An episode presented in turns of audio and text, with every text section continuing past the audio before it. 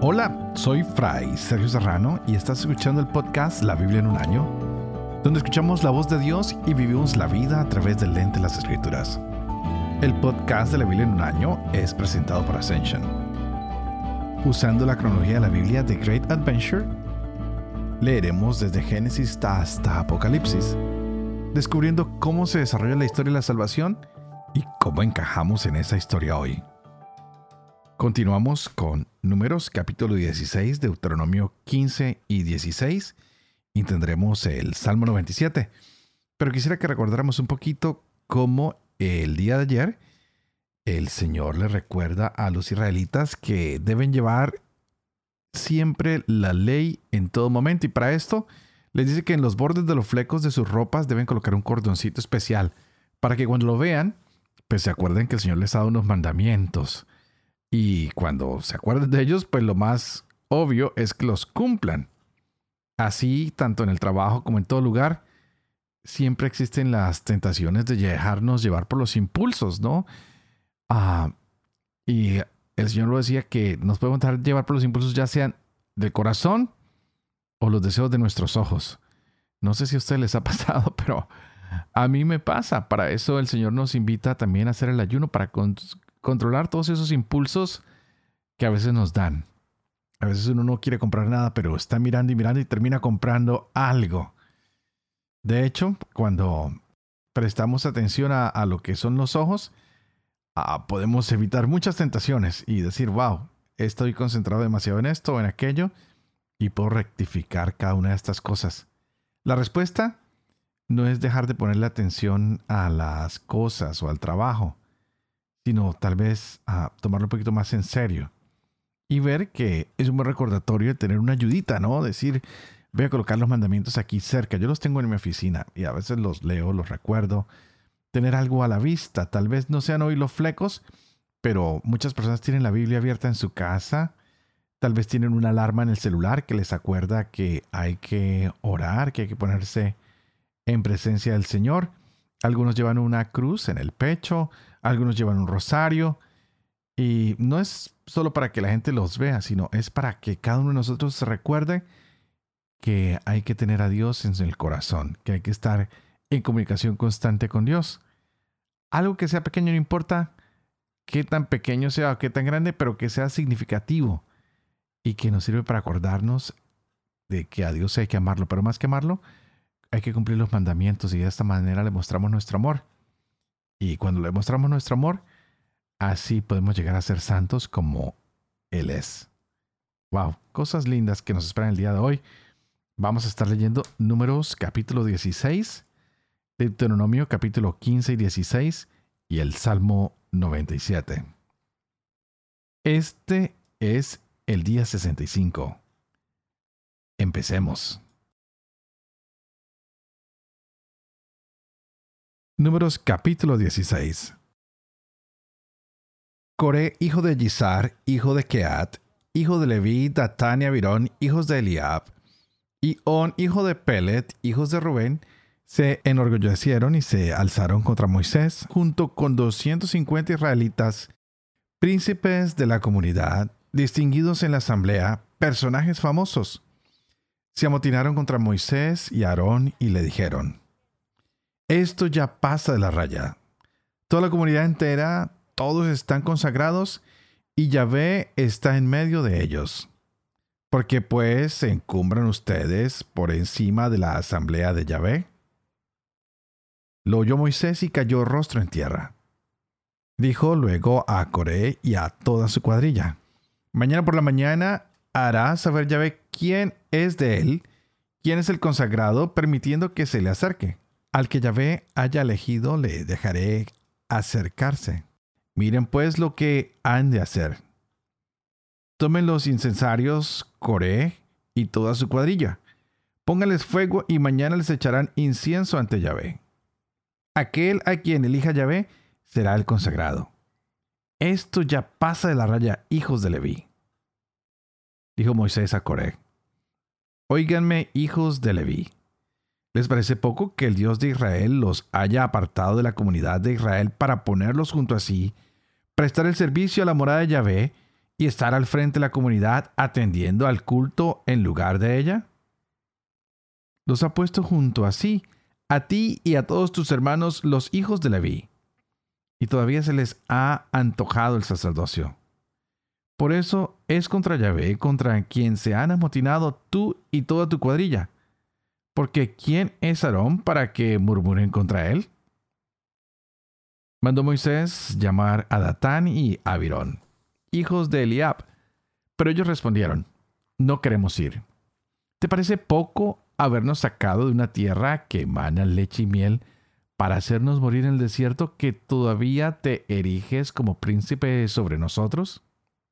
No nos has traído a ningún país que emana leche y miel, ni nos has dado una herencia de campos y viñedos. ¿Pretendes cegar los ojos de estos hombres? No iremos. Moisés se enojó mucho y dijo a Yahvé, No mires a su oblación.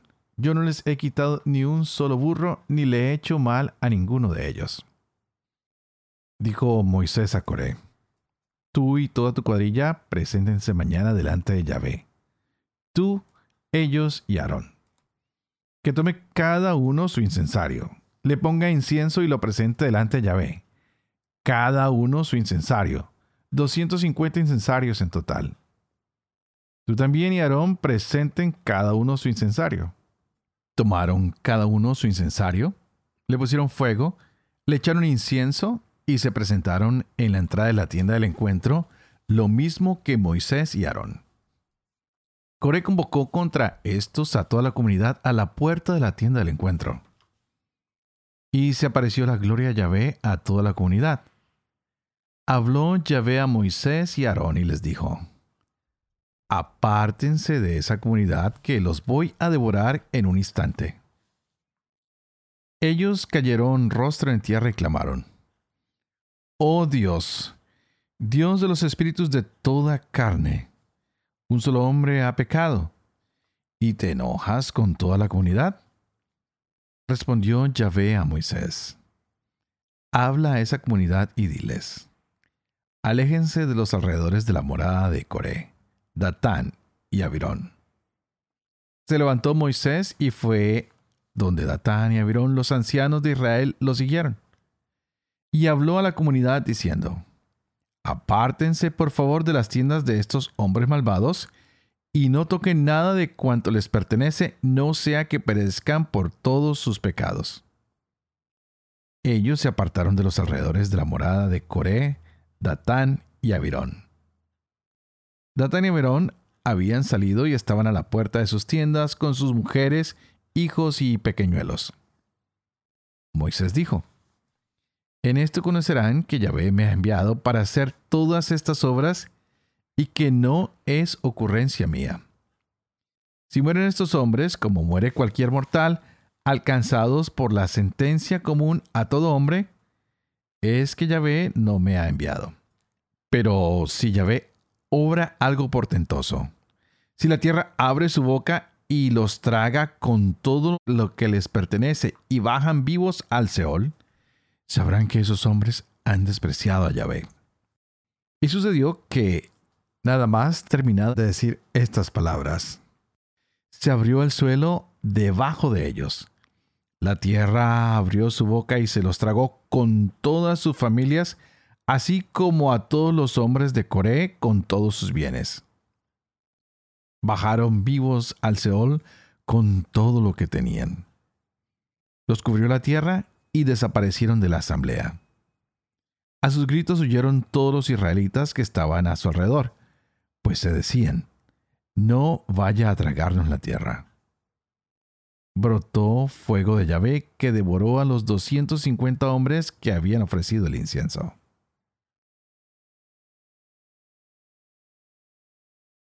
Deuteronomio capítulo 15 Cada siete años harás la remisión. En esto consiste la remisión. En que todo acreedor que ha hecho un préstamo a su prójimo le haga remisión no apremiará a su prójimo ni a su hermano, porque se ha proclamado la remisión en honor de Yahvé.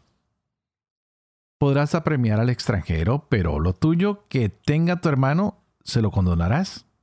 solo que no habrá ningún pobre entre los tuyos, porque Yahvé te bendecirá abundantemente en la tierra que Yahvé tu Dios te da en herencia para que la poseas. Pero solo si escuchas de verdad la voz de Yahvé tu Dios, cuidando de poner en práctica todos estos mandamientos que yo te prescribo hoy. Porque Yahvé tu Dios te bendecirá como te ha dicho. Tú prestarás a naciones numerosas y tú no pedirás prestado. Tú dominarás a naciones numerosas y a ti no te dominarán. Si hay junto a ti algún pobre de entre tus hermanos, en alguna de las ciudades de tu tierra que Yahvé tu Dios te da, no endurecerás tu corazón ni cerrarás tu mano a tu hermano pobre, sino que le abrirás tu mano y le prestarás lo que necesite para remediar lo que le falta. Cuidado con abrigar en tu corazón estos perversos pensamientos. Ya pronto llega el año séptimo, el año de la remisión, y mires con malos ojos a tu hermano pobre y no le des nada. Él clamaría a Yahvé contra ti y tú te cargarías con un pecado. Se lo has de dar, y no se entristecerá tu corazón por ello, que por esta acción te bendecirá Yahvé tu Dios en todas tus obras y en todas tus empresas. Pues no faltarán pobres en esta tierra. Por eso te doy yo este mandamiento. Debes abrir tu mano a tu hermano, aquel de los tuyos que es indigente y pobre en tu tierra. Si tu hermano hebreo, hombre o mujer, se vende a ti, te servirá durante seis años y el séptimo lo dejarás libre. Al dejarlo libre, no lo mandarás con las manos vacías. Le harás algún presente de tu ganado menor, de tu era y de tu lagar. Le darás aquello con lo que te ha bendecido Yahvé tu Dios. Te acordarás que tú fuiste esclavo en el país de Egipto y que Yahvé tu Dios te rescató. Por eso yo te mando esto hoy. Pero si Él te dice, no quiero marcharme de tu lado, porque te ama a ti y a tu casa, porque le va bien contigo. Tomarás un punzón, le horadarás la oreja contra la puerta y será tu siervo para siempre. Lo mismo harás con tu sierva. No se te haga duro el dejarlo en libertad, porque el haberte servido seis años vale por un doble salario de jornalero. Y Yahvé tu Dios te bendecirá en todo lo que hagas. Todo primogénito que nazca en tu ganado mayor y en tu ganado menor, si es macho, lo consagrarás a Yahvé tu Dios. No trabajarás con el primogénito de tu vaca ni esquilarás al primogénito de tu oveja. En presencia de Yahvé tu Dios lo comerás, tú y tu casa año tras año en el lugar que elija Yahvé. Si tiene alguna tara, si es cojo o ciego o tiene cualquier otro efecto grave, no lo sacrificarás a Yahvé tu Dios. Lo comerás en tus ciudades juntos el puro y el impuro, como la gacela o el ciervo. Solo la sangre no la comerás, la derramarás por tierra como agua. Guarda el mes de Abid y celebra en él la Pascua en honor de Yahvé tu Dios. Porque fue en el mes de Abid por la noche cuando Yahvé tu Dios te sacó de Egipto. Sacrificarás como Pascua en honor de Yahvé tu Dios ganado mayor y ganado menor en el lugar que elija Yahvé tu Dios para poner allí la morada de su nombre. No comerás con ella pan fermentado durante siete días, la comerás con ácimos. Pan de aflicción, porque a toda prisa saliste del país de Egipto, para que te acuerdes del día en que saliste del país de Egipto todos los días de tu vida. Durante siete días no se verá junto a ti levadura en todo tu territorio, y de la carne que hayas sacrificado la tarde del primer día, no deberá quedar nada para la mañana siguiente. No podrás sacrificar la Pascua en ninguna de las ciudades que Yahvé tu Dios te da, sino que solo en el lugar que elegirá Yahvé tu Dios para poner allí la morada de su nombre, sacrificarás la Pascua por la tarde a la puesta del sol, hora en que saliste de Egipto. La cocerás y la comerás en el lugar que elija Yahvé tu Dios, y a la mañana siguiente te volverás y marcharás a tus tiendas. Comerás ácimos durante seis días, y el día séptimo habrá reunión en honor de Yahvé, tu Dios, y no harás ningún trabajo. Contarás siete semanas. Desde el momento en que la hoz comience a cegar la mies, comenzarás a contar estas siete semanas. Y celebrarás en honor de Yahvé tu Dios la fiesta de las semanas. La medida de la ofrenda voluntaria que hagas estará en proporción con lo que Yahvé tu Dios te haya bendecido. Y te regocijarás en presencia de Yahvé tu Dios, tú, tu hijo y tu hija, tu siervo y tu sierva, y el levita que vive en tus ciudades, y el forastero, el huérfano y la viuda que viven en medio de ti, en el lugar que elija Yahvé tu Dios para poner allí la morada de su nombre. Te acordarás de que fuiste esclavo en Egipto, y cuidarás de poner en práctica estos preceptos. La fiesta de las tiendas la celebrarás durante siete días cuando hayas recogido la cosecha de tu era y de tu lagar y te regocijarás en tu fiesta, tú, tu hijo y tu hija, tu siervo y tu sierva, el levita, el forastero, y el huérfano y la viuda que viven en tus ciudades. Durante siete días harás fiesta a Yahvé tu Dios en el lugar que elija Yahvé. Porque Yahvé tu Dios te bendecirá en todas tus cosechas y en todas tus obras, y serás plenamente feliz. Tres veces al año se presentarán todos tus varones ante Yahvé tu Dios en el lugar que él elija, en la fiesta de los ácimos, en la fiesta de las semanas y en la fiesta de las tiendas.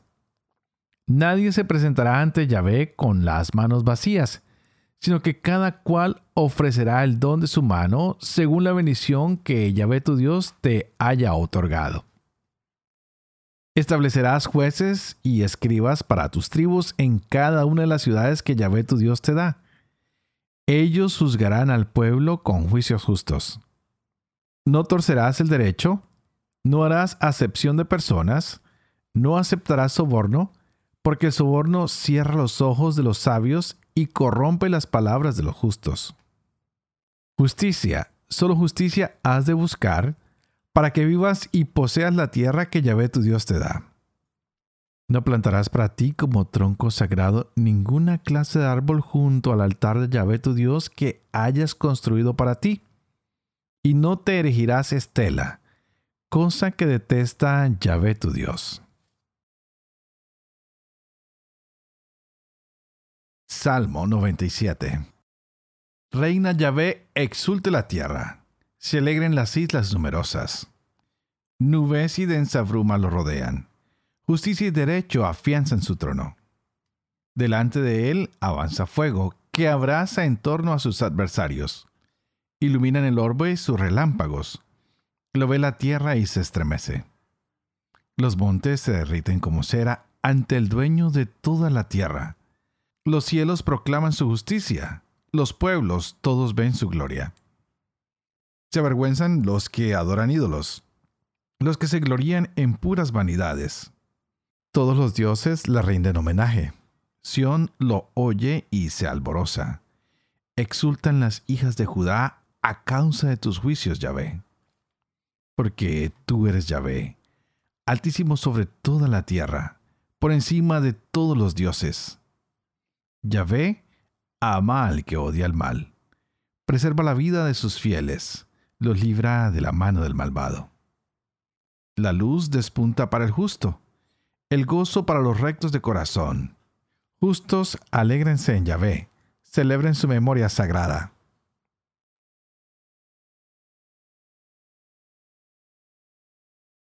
Padre de amor y misericordia, tú que haces elocuente la lengua de los niños, educa también la mía e infunde en mis labios la gracia de tu bendición. Padre, Hijo y Espíritu Santo.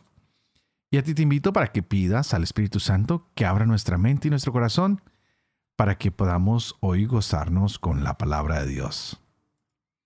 Seguimos con estas lecturas tan interesantes de Números y Deuteronomio. Y podemos pensar a que Dios nos dice constantemente que no debemos torcer la justicia, que no tenemos que hacer una acepción de personas ni tomar soborno, ni dejarnos cegar por estas ofertas, ¿no? Porque nos pueden pervertir. Porque la justicia siempre debe ser imparcial. Y de esta manera podremos ver que el Señor es justo con todos. Qué bonito sería que en nuestros lugares de trabajo, en nuestras sociedades modernas, siguiéramos estas costumbres. A mí me impresiona mucho que siempre nos quejamos de nuestros políticos, de nuestros líderes, pero nosotros terminamos haciendo lo mismo, tratando de saltarnos las filas, de evitar pagar una multa, de sobornar tal vez un policía, de hacer las cosas a nuestra manera y después nos quejamos de que los demás están haciendo cosas indebidas, pero nosotros mismos muchas veces nos hacemos parte de estas situaciones. Es más, las procuramos, las motivamos y las llevamos adelante. ¿Y para qué quejarnos si nosotros somos la culpa de estos mismos actos, no? Muchas personas tienen que pagar sobornos para poder pasar por muchas carreteras. Mucha gente tiene que pagar sobornos para poder permanecer en su trabajo. Mucha gente tiene que pagar sobornos para poder vivir en su casa o cultivar en su campo. Wow, esto es bastante delicado. Hoy vemos cómo el Señor está en desacuerdo con todas estas cosas. Cómo el Señor no va a permitir que estos hombres o mujeres sigan torciendo la justicia, que llegará un momento en que hay que pararlo. Y será Dios el que haga justicia. No nosotros, no podemos hacer justicia con nuestras manos. Tenemos que dejar que Dios haga lo que es de Dios. Y nosotros tenemos que obedecer nada más sus mandatos, sus ordenanzas, su palabra. Ya había dicho que lo de la esclavitud a veces puede generar muchas polémicas, muchos debates, pero nos damos cuenta que la esclavitud para Israel no es igual que la esclavitud que hablábamos en nuestras épocas modernas, incluyendo la esclavitud que se hizo en nuestro continente americano. Esta esclavitud del Antiguo Testamento era diferente, pues los israelitas se convirtieron en esclavos unos de otros a través de las deudas o de la pobreza. Se vendía uno como un siervo, como un esclavo. Era preferible ah, venderse de esclavo que morir de hambre.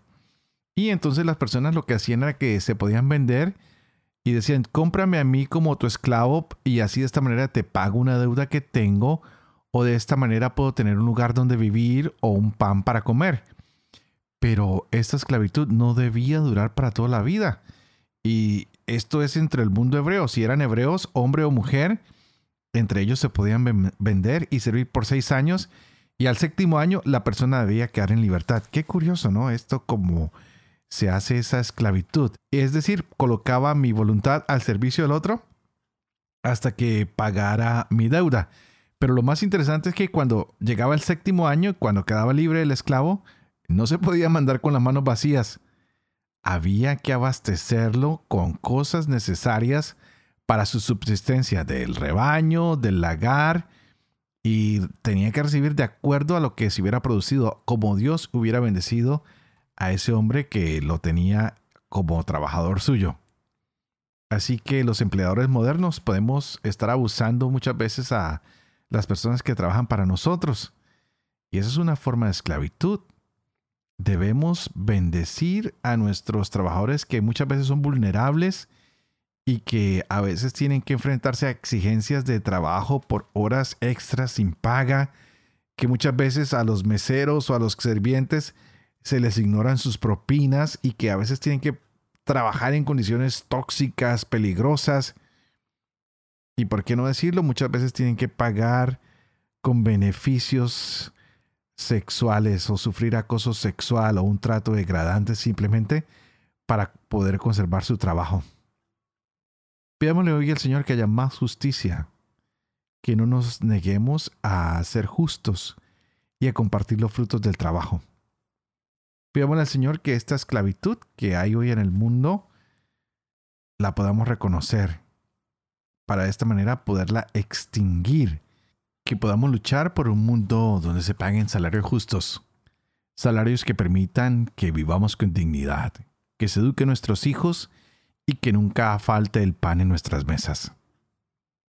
Qué bello ver que tenemos un Dios que se preocupa por todo esto, hasta de los mínimos detalles de nuestra vida diaria.